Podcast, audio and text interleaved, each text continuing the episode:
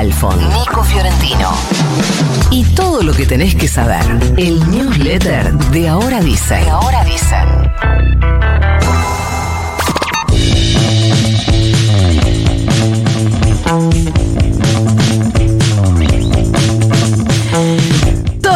Estamos teniendo alguna noticia de un gobernador entrante que toma una decisión que genera controversias o como en este caso violencia y resulta que ayer dos sicarios a bordo de una moto balearon uno de los accesos del Hospital de Emergencias Clemente Álvarez en Rosario, donde se atienden los casos de mayor complejidad de la ciudad, donde se recibe a gran cantidad de heridos de bala de la guerra narco local. Los tipos dejaron ahí una nota dirigida al gobernador Maximiliano Puyaro con la firma de reclusos del pabellón 9 de la cárcel santafesina de Piñero, donde hubo una reubicación de detenidos en el sector de presos de alto perfil, algo que fue justamente una decisión del gobernador. Este es el segundo atentado dirigido a Puyaro en dos días. Primero sicarios balearon una sucursal del Banco Macro de la zona sudoeste de Rosario y ahí dejaron un cartel con una amenaza de muerte para el gobernador.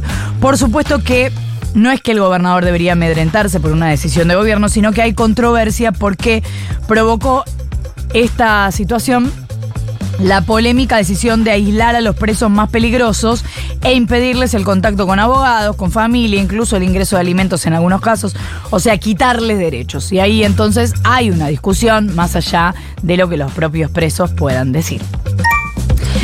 Cerró Palala. Cerró la conferencia COP28 de cambio climático en Dubái. El texto pide a los países que abandonen los combustibles fósiles de forma justa y ordenada y los países van a tener que triplicar su capacidad de energía renovable para 2030. También oficializó y logró el primer eh, capital para el Fondo de Financiamiento de Daños y Pérdidas, esto lo veníamos hablando, una demanda de países en vía de desarrollo impactados por efecto de la crisis climática. Y cierro con esto.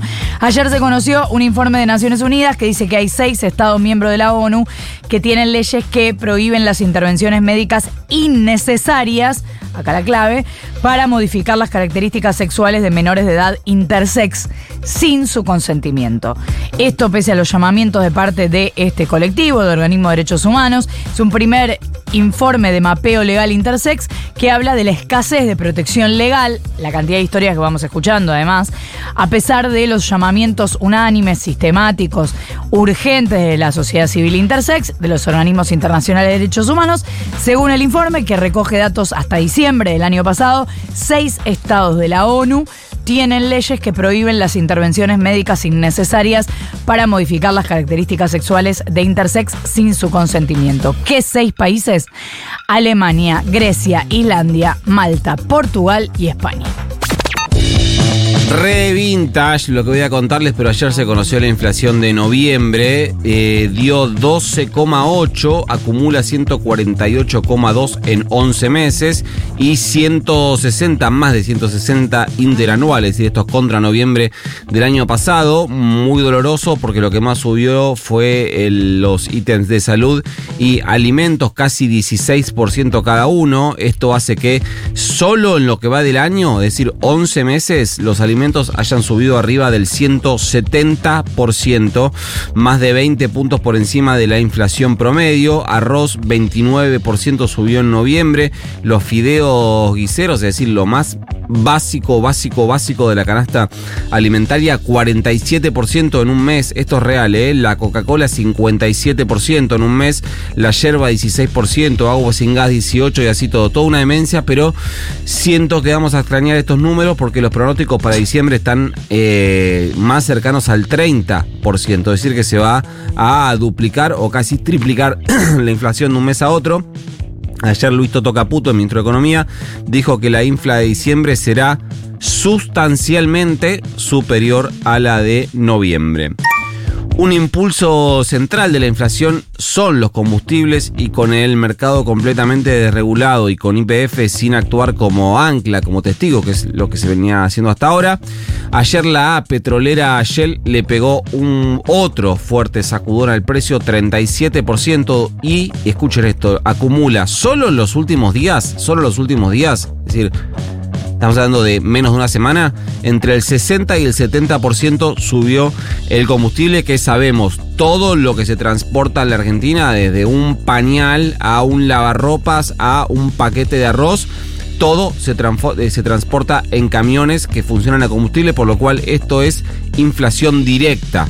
Se eh, espera además que detrás de Shell se pleguen todas las demás petroleras, incluida IPF. Acá hay algo que es un punto central y es que históricamente el precio de un litro de nafta en la Argentina es cercano al precio de un dólar. Y acá la nafta venía, y esto es real, muy atrasada eh, en respecto a esa lógica. Lo que pasa es que, como también venían atrasados los salarios, parecía que estaba en un precio em, eh, bien, digamos, en un precio acorde.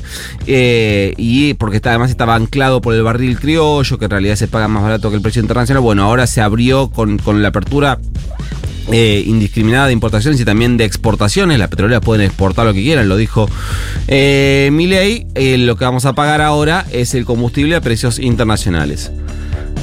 Hablando del ministro de Economía, ayer habló Toto Caputo y anticipó meses muy duros los próximos. Ah, bueno, eh, hechos además por los que responsabilizó a la herencia que dejó la gestión Fernández Fernández Massa más o menos así. Lo que va a pagar la gente es la consecuencia de la política fiscal anterior, dijo. Lo que están haciendo es para que la gente no sufra más. Dijo que hay gente que se puso contenta después de ver las medidas que él mismo eh, anunció. Eh, dijo que esta vez el esfuerzo que va a hacer la gente va a tener un sentido, no como otros, pero también dejó confirmaciones sobre varios puntos. Primero, confirmó que las jubilaciones, eh, que para las jubilaciones se va a suspender la fórmula de eh, previsional de actualización y que va a haber aumentos por decreto. Dijo que esos aumentos igual van a ser por encima de lo que daría la fórmula, incluyendo los bonos discrecionales que venía dando el gobierno saliente para compensar la, inflación respecto las jubilaciones respecto a la inflación. Sobre tarifa dijo que arranca la quita el primero de enero. Efectivamente, al final no había que esperar a que la economía empiece a crecer, como dijo Milei. Bueno, Milei. Eh, pero dijo que se va a subsidiar el consumo, es decir, si depende a qué sector eh, pertenezcas, va a haber entre 100 y 200 kilowatts libres de consumo y después de eso se va, vas a pagar tarifa completa. Lo que se busca con esto es, lógicamente, alentar el ahorro de energía y también dijo que van a buscar revertir la eliminación de la cuarta categoría de ganancia. Dijo que eso es lo que quieren los gobernadores, lo cual es relativamente verdad, pero también relativamente falso. Los gobernadores quieren una compensación sobre eso, o le devuelven ganancias, o como ellos están pidiendo, se le coparticipa el 50% del impuesto al cheque. Hubo un comunicado de la CGT después de una reunión de emergencia para analizar y sentar posición sobre el paquete de medidas de Toto Caputo. La CGT dice que el plan de ajuste fiscal y cambiario anunciado por el gobierno va a generar una fuerte aceleración del proceso inflacionario que va a dinamitar el poder adquisitivo de los salarios. Dijo que el ajuste no ajusta a la denominada casta como se pretendió en la campaña, sino que el ajuste de mi ley una vez más recae sobre el pueblo. Esto dice la CGT. Eh, dicen que es un ajuste que eh, ortodoxo y que además de ser un ajuste ortodoxo es un disciplinador social y además dijeron que no se van a quedar de brazos cruzados. Va a ser interesante ver cómo se descruzan los brazos.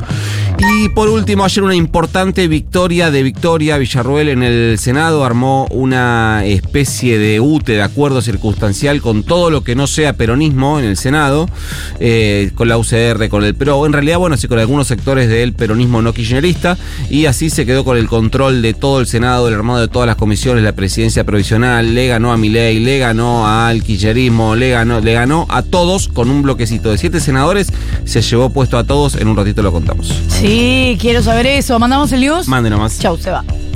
You got mail.